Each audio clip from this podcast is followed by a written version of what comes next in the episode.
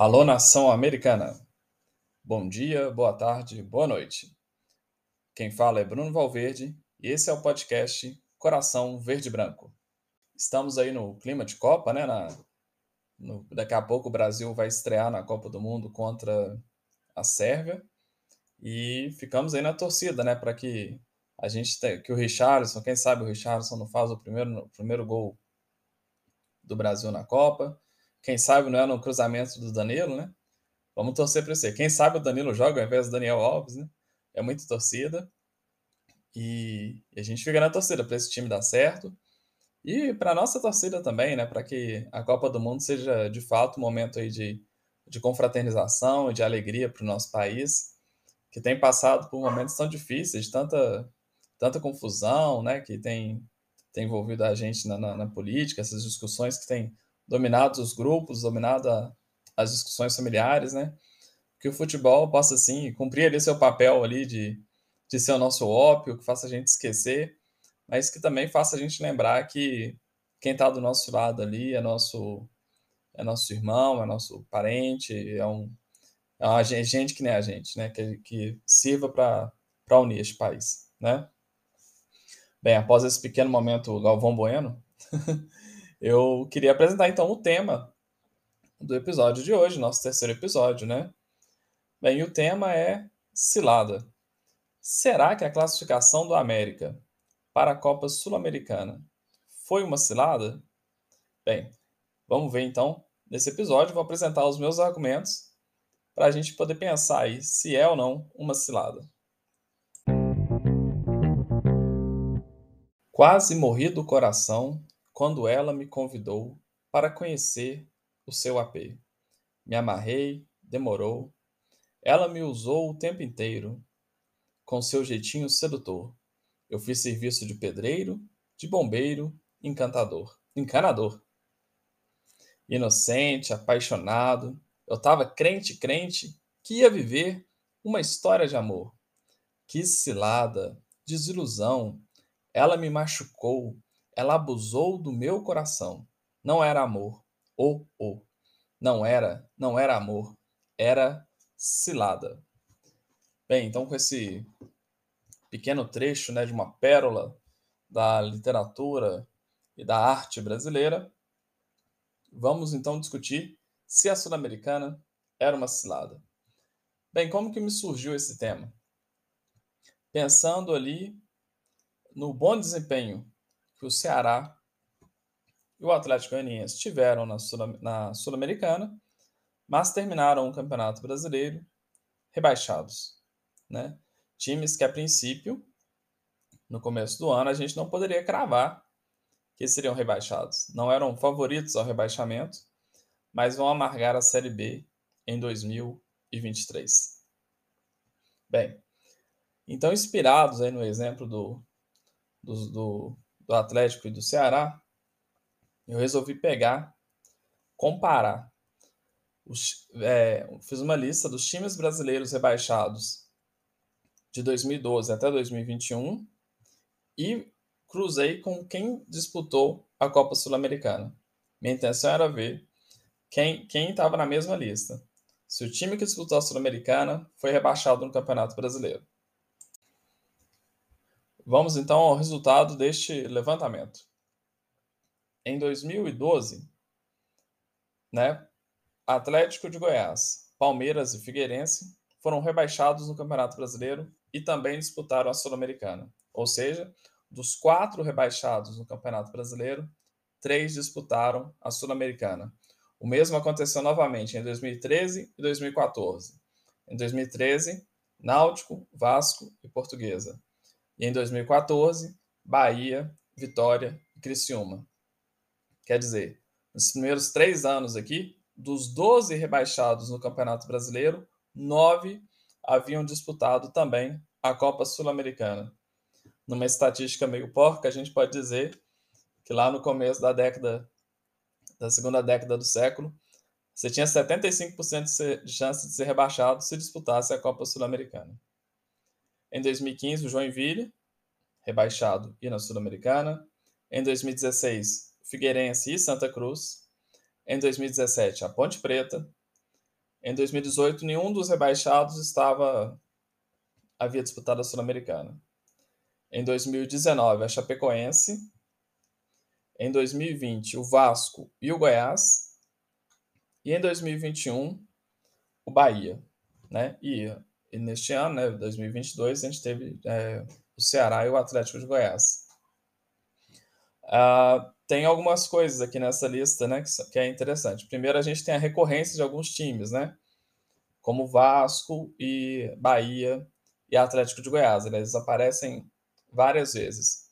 E tem alguns times que aparecem nessa lista e nunca mais disputaram a Série A, como o Náutico, Criciúma, o Vitória, o Santa Cruz e o Figueirense.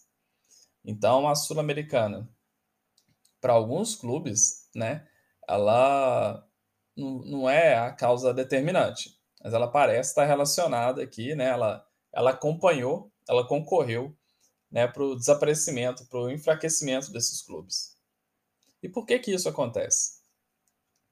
Por que, que a participação na, na Copa Sul-Americana, a princípio, né, então ela pode ser uma cilada para clubes pequenos, com pouco orçamento, com pouca capacidade de investir. Por que, que isso acontece?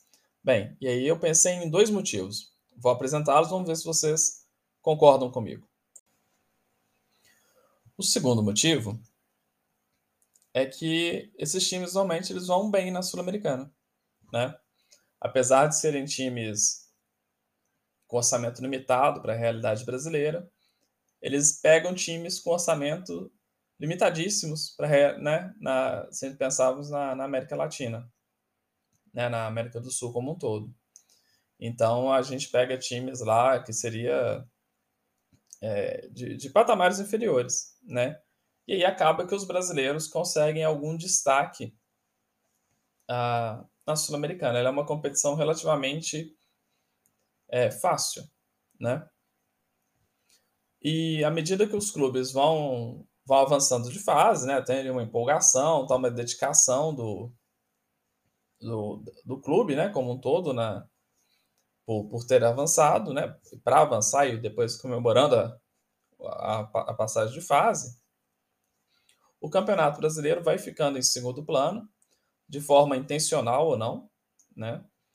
Às vezes fica em segundo plano porque realmente resolve priorizar a Copa Sul-Americana. Às vezes ele fica em segundo plano porque o jogador se machucou na Copa Sul-Americana ou porque as viagens que são para destinos assim não tão agradáveis, né? não tão conhecidos da América do Sul, né? acaba sendo desgastante, demora muito tempo e o time não consegue desempenhar bem no Campeonato Brasileiro. E aí, ao longo do, da temporada, isso vai se acumulando e esses times começam né, a, a, a perigar ali, né, beirando a zona de rebaixamento. E aí vem aquela ilusão: não, mas a gente está mal, mas se a gente ganha a Sul-Americana, nós vamos direto para a Libertadores, né? Então tem aquela ilusão de que a Sul-Americana pode pode levar a Libertadores.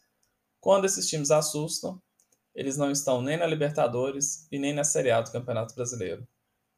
Então, o meu bem e o meu mal da Sul-Americana é justamente os adversários fracos. Os adversários fracos que permitem que os brasileiros avancem e isso cria uma ilusão de que dá para tirar alguma coisa de boa ali da, daquela Copa. Mas o final acaba sendo trágico para muitos dos times do Campeonato Brasileiro. Bem, e aí alguém pode pensar: uai, mas a Libertadores também não seria uma cilada? A Libertadores é menos cilada, justamente porque os times da Libertadores são melhores. Então a chance de um time de orçamento limitado ou com alguma, algum problema avançar, ela é menor, né? O Fluminense, que não tem tanto orçamento limitado assim, mas estava ali com a confusão de treinador, não sei o que, naquele começo do ano, começo do ano foi eliminado na pré-Libertadores.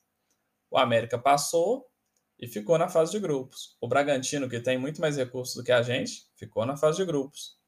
O Fortaleza passou da fase de grupos, mas foi eliminado na fase seguinte. Então a chance de ter uma sobrevida ali na, na Copa Libertadores é menor, né?